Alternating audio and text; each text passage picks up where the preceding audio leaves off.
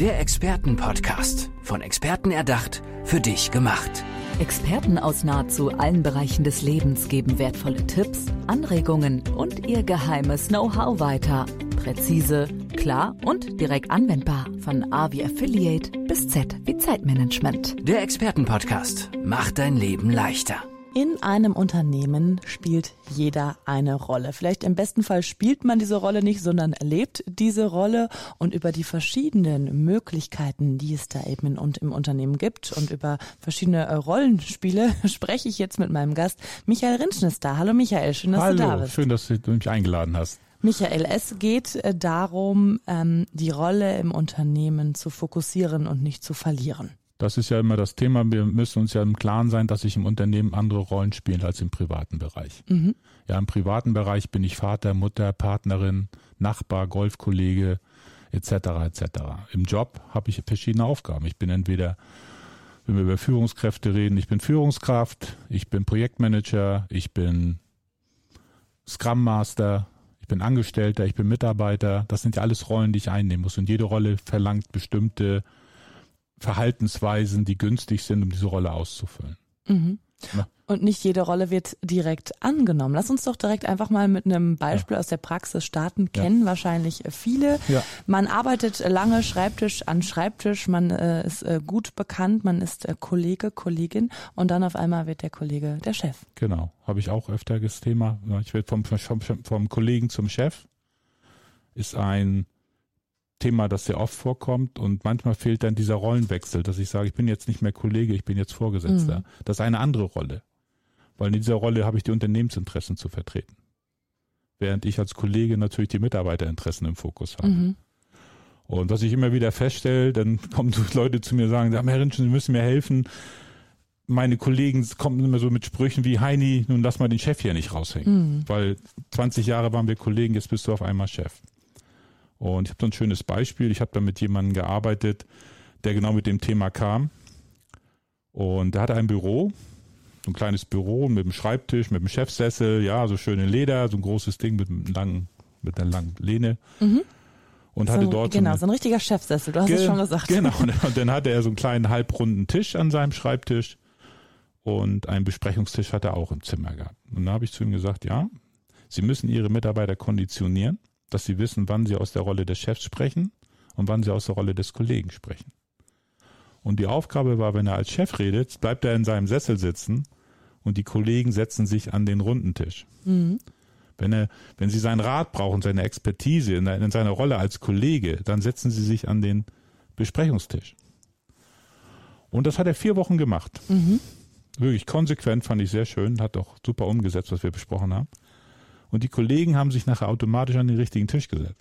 Weil die Kollegen genau wussten, ah, heute brauche ich dies und das. Und genau, die kamen mit einem Plan rein und dann haben sie sich auf den Tisch gesetzt, komm mal rüber, wir müssen mal drüber reden. Oder sie kamen rein, Chef, ich brauche Urlaub nächste Woche. Mhm. Und dann saßen sie an dem halbrunden Tisch am Schreibtisch. Mhm. Und das ist immer das Thema. Wenn ich Chef bin, bin ich Chef. Halbschwanger gibt's nicht. ja. Und ich merke immer wieder, dass diese, wir müssen diese Rolle auch annehmen. Und wenn ich kein Chef sein möchte, dann sollte ich das sein lassen. Mhm. Weil die Mitarbeiter merken das. Und meine Erfahrung hat mir einfach gezeigt, dass es dann sehr, sehr schwer ist, das Team optimal zu führen. Mhm. Das ist auf jeden Fall ein Beispiel, was sicherlich jeder schon mal irgendwie gehört hat, ne? Ob jetzt selber erlebt hat im Unternehmen oder am Arbeitsplatz oder irgendwie durch Freunde und Bekannte gehört hat. Mhm. Was ist noch so ein absolutes klassisches Beispiel in deinem Job, was es immer wieder gibt und was eigentlich leicht änderbar wäre? Was leicht änderbar wäre? Also was ich immer wieder feststelle, ist, dass die Führungskräfte mit ihren Mitarbeitern nicht reden. Mhm. Das heißt, da wird irgendwie eine Anweisung gegeben, es wird irgendwie eine Aufgabe besprochen, aber manchmal nicht in der Tiefe, wie es eigentlich sein müsste. Und dazu habe ich zum Beispiel auch einen guten Tipp. Ich sage immer, informiere deine Mitarbeiter über das, was sie gut machen, was sie nicht gut machen sollen. Über das, was sie tun sollen und das, was sie nicht tun sollen. Mhm. Gib den Mitarbeiter Orientierung. Wenn Menschen sich orientieren können, fühlen sie sich sicher. Und Menschen, die sich sicher fühlen, haben Vertrauen. Und mhm. nur Menschen, die sich Vertrauen zu ihrem Chef haben, die lassen sich auch von ihm führen. Mhm. Und wenn der sagt, spring aus dem Fenster, dann weiß der Mitarbeiter genau, ich kann springen, weil ich weiß, der wird mich nicht schädigen, wird mir nicht schädigen. Mhm. Und das passiert. Und das kann ich jeder Führungskraft nur machen. Und ich lerne immer wieder, weil ich auch sehr viel mit dem technischen Bereich arbeite, der muss doch wissen, was ich meine. Mhm. Ja. Wie lange dauert so ein Prozess, so ein, so ein, ja, so ein Vertrauen aufzubauen? Sechs Monate ist das machbar, wenn du es konsequent durchziehst. Mhm. Wow. Also ich meine, ich arbeite eigentlich nie mit Menschen mehr als sechs Monate zusammen. Weil ich muss, meine Aufgabe ist ja nicht, mich da unentbehrlich zu machen. Meine Aufgabe ist, mich ganz schnell wieder zu entbehrlich zu machen. Mhm. Und ich werde den, den Menschen zeigen, was sie selbst an ihrem Verhalten verändern können, damit sie eine bessere Führungskraft werden. Mhm. Und das ist ja nur eine Facette, ja. Das andere ist natürlich auch managen, ne? also ne? Ziele vorgeben, kontrollieren, dafür sorgen, dass die Menschen ähm, in, der, in die Lage versetzt werden, diese Ziele auch zu erreichen. Mhm. Ja, ich kann ja nicht sagen, spring, lauf morgen mal Marathon, ne? Und ich gebe dir keine Turnschuhe. Mhm. Das wird ja nicht funktionieren. Und auch die Rolle des Chefs wird sich in Zukunft verändern. Wir reden immer mehr über Agile, immer mehr über virtuelle Teams, die, die eine Aufgabe erledigen in eigener Verantwortung. Das heißt, ich muss als Chef auch loslassen können. Mhm. Und auch als Chef muss ich vertrauen. Und in meiner Arbeit habe ich das eigentlich immer gemacht, dass ich ähm, in das Team vertraut habe, dass sie das schon richtig machen. Und wenn ich merke, das geht in die falsche Richtung, dann nicht da geschimpft habe, sondern gesagt, was braucht ihr, damit es besser wird. Mhm. Und das halte ich für einen guten Ansatz, nicht? Also nicht drauf zu gucken, was nicht funktioniert, sondern was braucht das Team, damit es funktioniert. Wir haben vorhin über dieses äh, klassische Beispiel gesprochen vom Angestellten oder vom Kollegen zum Chef. Mhm. Was ähm, erlebst du noch immer wieder? Wie sieht deine Arbeit in den Unternehmen noch aus? Du bist ja spezialisiert eben auf ja. Führungskräfte. Also wenn zum Beispiel Teams zusammengestellt werden, die ja in der Regel auch von Führungskräften mhm. geleitet mhm. werden, da geht es dann manchmal auch darum, dass das Team erstmal die Performance steigt, steigert. Mhm. Wir haben ja bestimmte Phasen in der Teambildung. Wenn man heute über eine klassische Teambildung nachdenkt, dann fängt das damit an, dass das Team sich erstmal finden muss. Das heißt, da müssen die Rollen klar definiert sein. Da müssen wir gucken, wer hat welche Stärken, wer hat, was kann er dazu zum Teamerfolg beitragen. Dann kommt irgendwann die Phase, wo die Menschen sich auch ein bisschen reiben, ne, wo dann mhm. sich Grüppchen bilden, wo dann, hallo, ich will doch was anderes machen. Ja, ich habe mich dann zum Anfang nicht getraut. Und ähm, wenn das dann funktioniert, dann einigt man sich auf die Zusammenarbeit und dann kommt man auch relativ schnell in eine Phase, wo das Team gut arbeitet. Und viele Chefs sind nicht in der Lage, über diese ersten beiden Phasen hinweg zu mhm. kommen, sondern sie bleiben immer in dieser Phase und wundern sich, warum das Team nicht performt. Mhm. Und mein Job ist es, den Menschen zu zeigen, dass, wie schnell, dass man da schnell durchkommt und dass die Führungskraft in der Lage ist, zu wissen, in welcher Phase habe ich was zu tun. Zum Beispiel in der ersten Phase ganz viel Information. Wir haben hier einen neuen Kollegen, der ist eingestellt. Dieser Kollege ist verantwortlich für Recruiting. Er sorgt dafür, dass, ähm, dass wir genügend Mitarbeiter bekommen, auch die richtigen Mitarbeiter. Und ich möchte euch bitten, ihn zu unterstützen, wenn er dabei mhm. ist. Ne? Oder zu sagen, ähm, deine Rolle ist, was weiß ich. Ne? Schönstes Beispiel war mal, das ging um ein Vertriebsteam und dann kam der Mitarbeiter dieses Vertriebsteams zu mir und sagte zu mir, ja, Rinsch, wir müssen mal reden. Ähm, ich werde bei mir im, im, Unternehmen nicht gehört. Ich sage, aha, was ist denn Ihre Stärke? Er sagte, ich habe immer die Stärke zu sehen, was nicht funktioniert. Mhm. Das ist eine Stärke von einem bestimmten Menschentypen. Mhm. Ich sage, super. Ja, aber die akzeptieren das nicht. Ich sage, okay, machen, lass uns doch was verändern. Lass uns gucken, dass das Team dir das Mandat gibt, das zu tun. Frag sie doch einfach mal, ob du den Advocatus Diablos spielen darfst. Die dummen Fragen stellen, die sonst keiner stellt. Er zurück ins Team. Hört zu, Jungs, ich habe folgenden Vorschlag. Ich möchte hier von euch das Mandat haben, dass ich hier den Advocatus Diablos spielen kann. Und ähm, das Team hat gesagt, super, das kannst du gut, Franz, das ist eine super Idee. Also auch die Bestätigung genau. rausgehauen. Und mhm. er, hat, er hat wirklich, er hat nichts geändert in seinem Verhalten. Nur seine Rolle definiert. Er hat seine Rolle definiert, hat sich mhm. das Mandat geben lassen. Das Witzige war, die haben die Auftrags wahrscheinlich, also die Auftragsgewinnquote um 20 Prozent gesteigert. Das ist ein guter Tipp an dieser Stelle. Also, dass ähm, man sich durchaus auch trauen darf, seine Rolle ähm, anzunehmen und auch anzufragen bei den, genau. bei den Kolleginnen genau. und Kollegen. Ne? Genau. Warum suchen wir eine Rolle? Warum ist es vielleicht wichtig, dass wir eine Rolle bekommen? Na, ich, das hat was mit Identität zu tun. Warum bin ich hier? Mhm.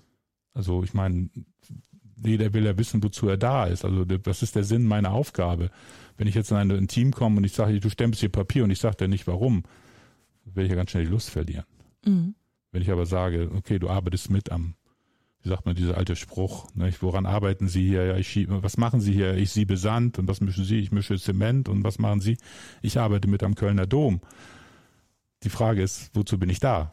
Mhm. Und jeder Mensch braucht das.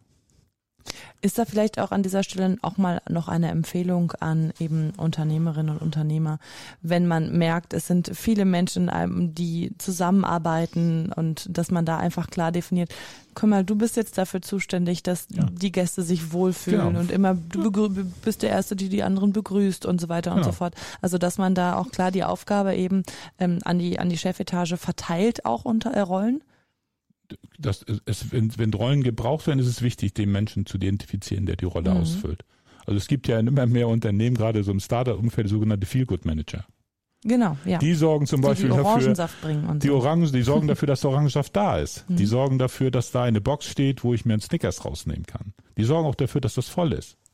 Das ist deren Rolle, das ist deren mhm. Aufgabe. Und der hat das Mandat, alles zu tun, um diese Rolle auszufüllen. Das heißt, er kauft die Sachen ein, der lässt morgen das Obst kommen für die Obstkörbe, das ist seine Rolle. Mhm. Und genauso ist Chef eine Rolle. Und wenn ich natürlich dann wieder komme, ich sage, ich habe jetzt hier, ich nehme jetzt die Rolle des Chefs an, sehe mich aber als Vater des Teams, mhm. komme ich in Rollenkonflikte. Mhm. Und das sind meistens die Menschen, die dann, was weiß ich, von morgens um sieben bis abends 19 Uhr arbeiten. Weil geh du mal nach Hause, ich mache das schon. Mhm. Nicht so günstig. Nicht so gesund vor allem. Nicht so gesund. Mhm. Ne? Mit welchen äh, Ängsten und Nöten kommen die Menschen auf dich zu, die äh, sich von dir coachen lassen wollen? Ja, dass die sagen, also irgendwie habe ich das Gefühl, ich kann mein Team nicht führen. Also wir reden jetzt nur über Führungskräfte, mhm. es gibt natürlich auch andere Fälle. Ähm, dass sie Angst haben, dass sie Team nicht führen. Sie mehr stellen fest, dass sie eine hohe Fluktuationsrate haben, dass die Mitarbeiter unzufrieden sind, dass sie merken, irgendwie ist eine Unzufriedenheit im Team, eine totale Demotivation die Leistungsbereitschaft sinkt runter, also Überstunden werden auf einmal nicht mehr gemacht, wenn es notwendig ist. Man hat das Gefühl, die Identifikation ist schlecht, man redet über alles, äh, alles wird schlecht geredet. Das sind für mich so Themen, wo ich sage, da kann ich Ihnen helfen. Mhm. Ja. Und das funktioniert auch gut. Wir können da wirklich auf tolle Ergebnisse zurückgreifen. Wie kann man dich denn erreichen, lieber Michael, wenn man deine Hilfe braucht? Michael-rünschen.de. Na, das ist doch mal ganz einfach. Ganz einfach. du hast schon gesagt, so ein, so ein, halbes Jahr muss man schon rechnen. Ja. Ne, braucht man auf jeden Fall, damit ja. man seine Rolle wiederfindet und äh, seine Rolle üben kann. Ja, das ist also für mich so ein Erfahrungswert maximale Zeit. Mhm. Es geht auch schneller. Manchmal mhm. geht das auch wirklich von heute auf gleich. Mhm. Wir haben ja vorhin über den ersten Fall geredet. Da hat es dann vier Wochen gedauert. Michael, hast du noch ein schönes äh, Beispiel, eine schöne Geschichte, die dich besonders äh, gerührt hat, vielleicht auch ja, in, in deiner? Gerührt, das ja? ist eine gute Idee. Da habe ich wirklich eine tolle Geschichte. Schieß los. Ich hatte einen Kunden in Hamburg und ich habe eines Tages mit seinem Team gearbeitet und ich komme dann nach Hamburg in das Büro und dann sehe ich ihn dort an seinem Schreibtisch sitzen. Ich mhm. sage, nennen wir den mal Schröder, ja. Herr Schröder, was machen Sie denn an Ihrem Schreibtisch? Haben Sie jetzt nicht Abteilungsleiter besitzen? Ja, habe ich. Mhm. Und? Ich darf da nicht mehr kommen. Ich sage, wieso das denn nicht? Ja, sagt, es ist immer so langweilig, sagt er zu mir, ist immer so langweilig und ich, wenn es mir langweilig ist, erzähle ich Witze. Und dann fangen die alle an zu lachen und dann störe ich. Und mein Chef hat gesagt, wenn ich damit nicht aufhöre, dann darf ich nicht mehr dran teilnehmen. Ich sage, das, das, ist ja echt spannend. Ne? Ja, ne, auch vom Chef her fand ich das mhm. spannend. Und dann habe ich mit ihm gearbeitet und er durfte dann wieder kommen, weil er weil wir was gemacht haben. Wir haben gesagt, okay, das, was du mit dem Witzen machst, das solltest du lieber deinen Kindern schenken. Mhm. Deine Verrücktheit. Da hatte so ein Teil in sich so als Persönlichkeitsanteil, so ein kleiner Verrückter, ne? So. Mhm. Und den haben wir dann Schröder genannt. Und Herr Schröder war der Manager und Schröder war der Mensch, der, der zu Hause aktiv wird. Der durfte nur zu Hause aktiv werden. Mhm. Hört sich jetzt ein bisschen spooky an, aber es hat funktioniert. Das schönste Ergebnis war, nach ungefähr vier Wochen kriegte ich einen Telefonanruf. Hallo, mein Name ist Schröder. Eine Frau am Telefon. Und dann sagte sie zu mir, ich möchte mich bei Ihnen bedanken. Sie haben ja vor ein paar Wochen mit meinem Mann gearbeitet und meine Kinder haben wieder einen Vater. Oh wow, weil er seine Rolle eben weil er seine Rolle verloren Vater, hatte. Genau, zu Hause spielen Aus der konnte. Rolle gefallen. Genau. Schönes Beispiel. Und das kann manchmal bei rauskommen. Zum Abschluss. Ja. Lieber Michael, vielen Dank für die spannende Geschichte und Einblicke. Gerne. Schön, dass du zu Gast warst. Danke. Der Expertenpodcast. Von Experten erdacht, für dich gemacht. Wertvolle Tipps, Anregungen und ihr geheimes Know-how. Präzise, klar und direkt anwendbar. Der Expertenpodcast macht dein Leben leichter.